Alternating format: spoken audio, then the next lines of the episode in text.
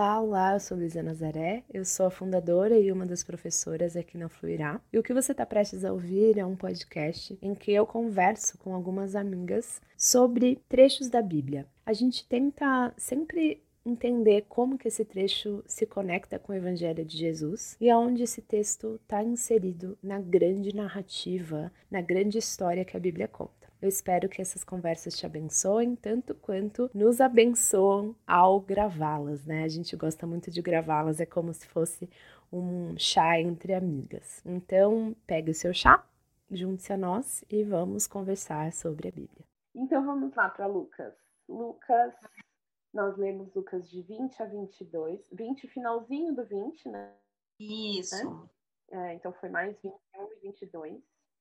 E aí, esse trecho é, eu acho muito, muito precioso, porque é Jesus falando sobre a segunda vinda dele, né? E, e o que a gente deveria esperar dessa segunda vinda dele. Uhum. E, e aí, no 22, ele faz a última ceia com os seus discípulos. Uhum. E aí, amigo, o que que, que, que falou o teu coração desses dois trechos aí? É, primeiro porque aí Jesus, a gente já viu no, nas outras semanas que Jesus começa a engrossar um pouco o tom com os mestres da lei, né? Jesus uhum. começa já a ser bem mais firme, enfático e começar a falar é, quanto que esses mestres da lei estavam mesmo enganando o povo e afastando o povo de Deus, né? essa lei estava causando morte então, eu, aqui o Senhor ele fala, né, no, no, no 20, 46, e fala: cuidado com os mestres da lei, eles gostam de exibir vestes longas, andar pelas praças, tal, tal, tal, sentar em lugares de honra, tomam os bens das viúvas, enfim. E serão duramente castigados. Então, acho que isso ali, para os líderes religiosos da época, já era assim quem esse cara pensa que ele é para falar isso e para ficar denunciando a nossa corrupção, né? Uhum. E aí, o interessante, no, no 21, é, Jesus observa, observava os ricos, né, depositando suas contribuições na caixa de oferta no templo, e de repente uma mulher viúva, pobre, viúva era assim quase mendiga naquela época, né? Porque as viúvas ficavam é, dependentes ou das, da assistência, né? Das doações, caridade, ou se a família do marido falecido acolhesse. Então ela era assim a escória da escória, porque tinham viúvas que passavam fome. E aí essa viúva ele, ela colocou duas pequenas moedas. E Jesus disse: Digo a verdade, essa viúva pobre deu mais que todos os outros. Eles deram o que sobrava. Ela, em sua pobreza, deu tudo o que tinha. Uhum. E aí, o Senhor Jesus falando, ele sabe o que é dar tudo que tem, porque ele é o rico uhum. que não dá o sobra, ele não é o rico que esbanja, né? A gente já falou do jovem rico, ele é o verdadeiro jovem rico que se entrega. E ele é a verdade, ele se viu naquela viúva, a viúva que entrega tudo. Só que ela em sua pobreza deu tudo que tinha. Jesus em sua riqueza deu tudo que tinha. E aí, é, eu acho esse trecho assim tão precioso, tão delicado, de Deus com, com, essa, com essa figura da mulher pobre, da mulher, da mulher por ser mulher, né? Isso sempre me toca. O Evangelho de Lucas é o evangelho que mais mostra encontros de Jesus com mulheres. E eu acho isso uma delicadeza do Senhor, né, com a gente, enfim. E aí logo depois vem um trecho assim tosco, engraçado, porque aí Jesus está falando, olha a, a seriedade disso. Jesus falando, e, e essa mulher, em sua pobreza, deu tudo que tinha. E aí, fala no 5. E alguns dos seus discípulos começaram a falar das riquezas do templo. Cara, eles não entenderam nada. As pedras magníficas. Eles começaram a falar das pedras magníficas e as dádivas que enfeitavam o templo. Uhum. Então, assim, parece assim que eles não estavam ali, ou eles não estavam, eles não tinham entendido, então eles ainda estavam fascinados com as pedras do templo, como o templo era bonito, era rico, suntuoso, né, assim, imponente. E aí Jesus virá o dia em que essas coisas serão completamente demolidas. Não vai restar pedra sobre pedra. Não deixe que ninguém os engane. Não fiquem deslumbrados com isso. Não acreditem neles. Não entrem em pânico. E aí ele começa a falar. É, fica até confuso para a gente em algumas vezes, porque ele está falando da destruição de Jerusalém, que seria logo ali 70 anos depois, ou ele está falando da segunda vinda dele? Das duas coisas. Uhum. Né? Não, não passará essa geração. Ai daquelas que amamentarem naquele dia. Essa, aqui não ficará pedra sobre pedra. E ele mais virá o filho do homem. Ele está falando das duas coisas, a destruição de Jerusalém e da segunda vinda dele. Então é importante a gente entender que o Senhor está sendo é, revelador não só para um fato histórico que ia acontecer ali do templo ser demolido, mas para algo assim eterno, né? Uhum. Como, como muitos dos acontecimentos do Antigo Testamento, né? A gente sempre tem que ler os acontecimentos da Bíblia sob essa ótica do desse prime, dessa primeira camada de entendimento, mas também da segunda camada que é a narrativa como um todo. E, e, eu acho tão impressionante isso mesmo, né, Flá? Porque, na verdade, os discípulos não estavam vendo, eles não estavam vendo a riqueza. Ou, uhum. na verdade, eles estavam vendo a riqueza errada, né? É. E eu acho que, que é isso que Jesus estava querendo. E ele, durante, na verdade, toda a vida dele quis nos revelar. Gente, isso que vocês consideram grandeza, isso que vocês consideram riqueza, isso não é nada, isso não é riqueza, isso não é, não, não vale a pena perder a sua vida por isso, né? Uhum. E, e, e, aí ele traz parábolas sobre, por exemplo, como o reino dos céus é como uma, uma, um tesouro escondido que foi encontrado, e aí na sua alegria o cara vai lá e vende tudo para comprar aquele terreno, né? E o quanto a gente precisa ter o nosso coração cativado pelo reino de Deus é, ao, ao, ponto de estar disposta a perder tudo, né? Uhum. E aí, uhum. sua imensa generosidade e graça, ele sabe que nós não somos capazes de amar o reino dessa maneira. E ele mesmo dá o, o seu amor para a gente, né? Então, a gente tem essa possibilidade de levantar as mãos e falar assim, Senhor, a gente vai ver Pedro falando, né? Eu não te amo do jeito que o Senhor uhum. merecia eu não te amo. Né? Pedro achou que ele estava disposto, né? Aí termina, termina esse, esse trecho, Jesus fala, Pedro, Satanás vai te tentar e eu orei por você. E aí Pedro vem na sua, né, na sua santa prepotência, assim, que todos nós temos, né? Senhor, eu sou capaz de morrer por ti. Eu te amo acima de todas as coisas, sou capaz de, de dar minha vida pelo Senhor. Sim. E aí, sabe, ele fala, Pedro, Pedro, Pedro, você não vai, você não é capaz. Uhum. o que, que acontece? Da, da sua fraqueza, da fraqueza de Pedro, da incapacidade de Pedro, derrama sobre ele o Espírito Santo. Depois a gente vê Pedro em Atos fazendo coisas que você fala, cara, é o mesmo cara? Mesmo. Não é o mesmo cara. Lê a, é Pedro segunda Pedro, não parece, né? Exato. Então, e é isso, esse é o nosso processo com Jesus. Ele sabe que nós não somos capazes de amá-lo como como deveria. Por isso ele derrama sobre nós o amor do Espírito Santo, né? Uhum. O amor que só ele pode ter pelo Pai. Então é tão ele é tão gracioso ao ponto disso, né?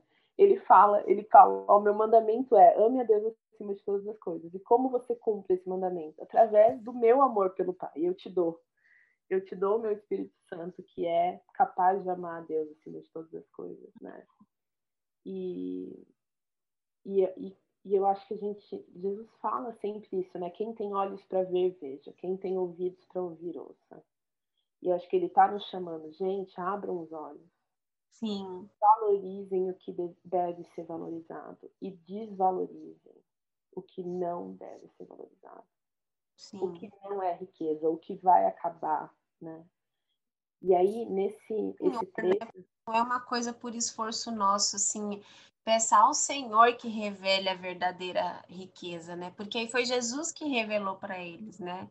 Essa mulher em sua pobreza, eu fico pensando nisso, nesses mistérios que Jesus revela, porque ninguém sabia exatamente quanto que cada um dava, ou os fariseus chegavam lá e jogavam um monte de moedinha para fazer barulho.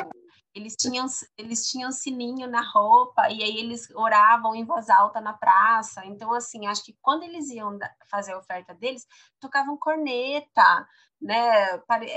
Faz um número, assim, né? E assim, Jesus fala assim: deixa eu contar uma coisa para vocês que ninguém sabe. Onde está a verdadeira riqueza? Qual é a verdadeira entrega? Essa mulher em sua pobreza deu tudo que tinha. E aí ele fala da segunda vinda, da destruição de toda aquela daquela riqueza, aquela com um monte de coisa maravilhosa, né? E o, o, versículo 34 do capítulo 21, eu achei muito interessante, né? E no 33 ele fala assim, o um versículo conhecido: Céu e terra desaparecerão, mas as minhas palavras jamais desaparecerão. E o versículo seguinte, para mim, ele não é tão assim, não, não, me, não é tão marcado em mim, que é tenham cuidado, não deixem seu coração se entorpecer com farras e bebedeiras. Aí eu pensava, ah, ok, senhor, eu cresci na igreja, não é tão, não é tão, ok, essa daí eu passei de ano. Nem com as preocupações dessa vida.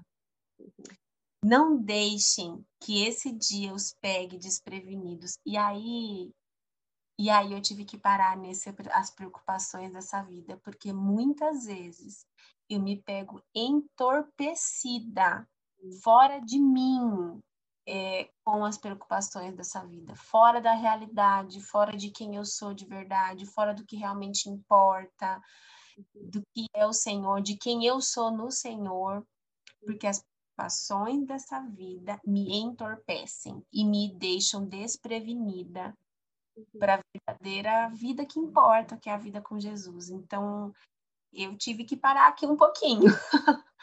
Tive que parar um pouquinho aqui para me debruçar nisso.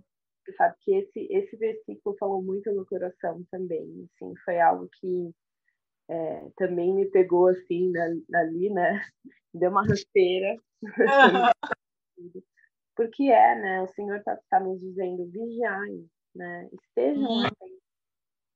estejam sóbrios, né? E eu acho que essa essa sobriedade, a gente às vezes coloca só, né, sobre os vícios mais evidentes da vida, né?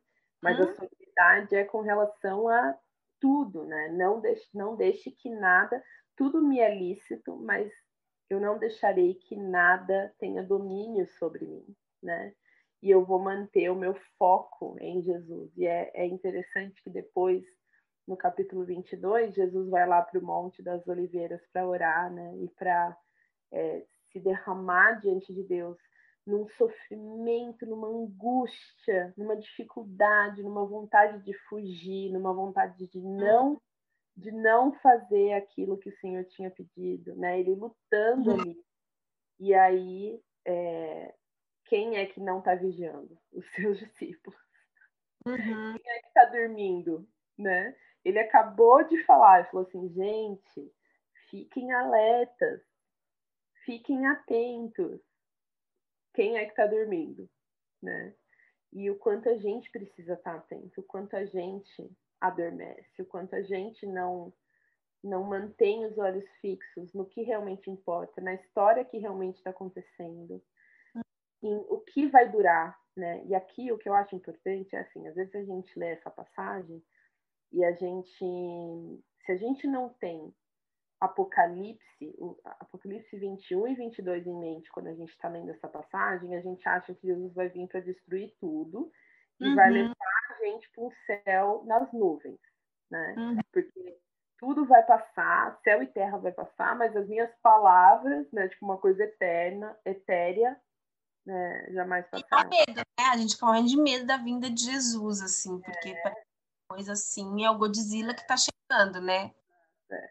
Mas Jesus vai sim, quando ele voltar, ele vai trazer juízo, vai ter destruição, vai ter fim para tudo aquilo que é injusto e mal, mas vai, ele vai trazer consigo um novo céu e uma nova terra que serão uhum. herdados pelos que fazem parte do reino. Então, é, esse, esse vigiar e essa espera é uma espera alegre, é uma expectativa alegre, é uma expectativa de, de, de, de abrir mão, sim, de, de prazeres aqui agora, em prol de saber que eternamente eu vou desfrutar de, de prazeres ao lado né, de Deus, no, no, reino dele, quando ele quando ele revelar o seu reinado. Né? Então, acho que é hum. importante.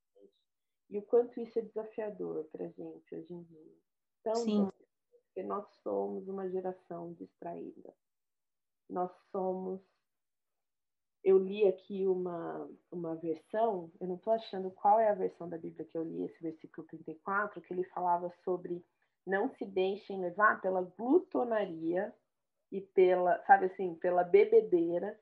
E eu uhum. fiquei muito assim, o quanto, gente, a gente é uma, a gente é uma, uma geração que tem comida à disposição, a dar e vender.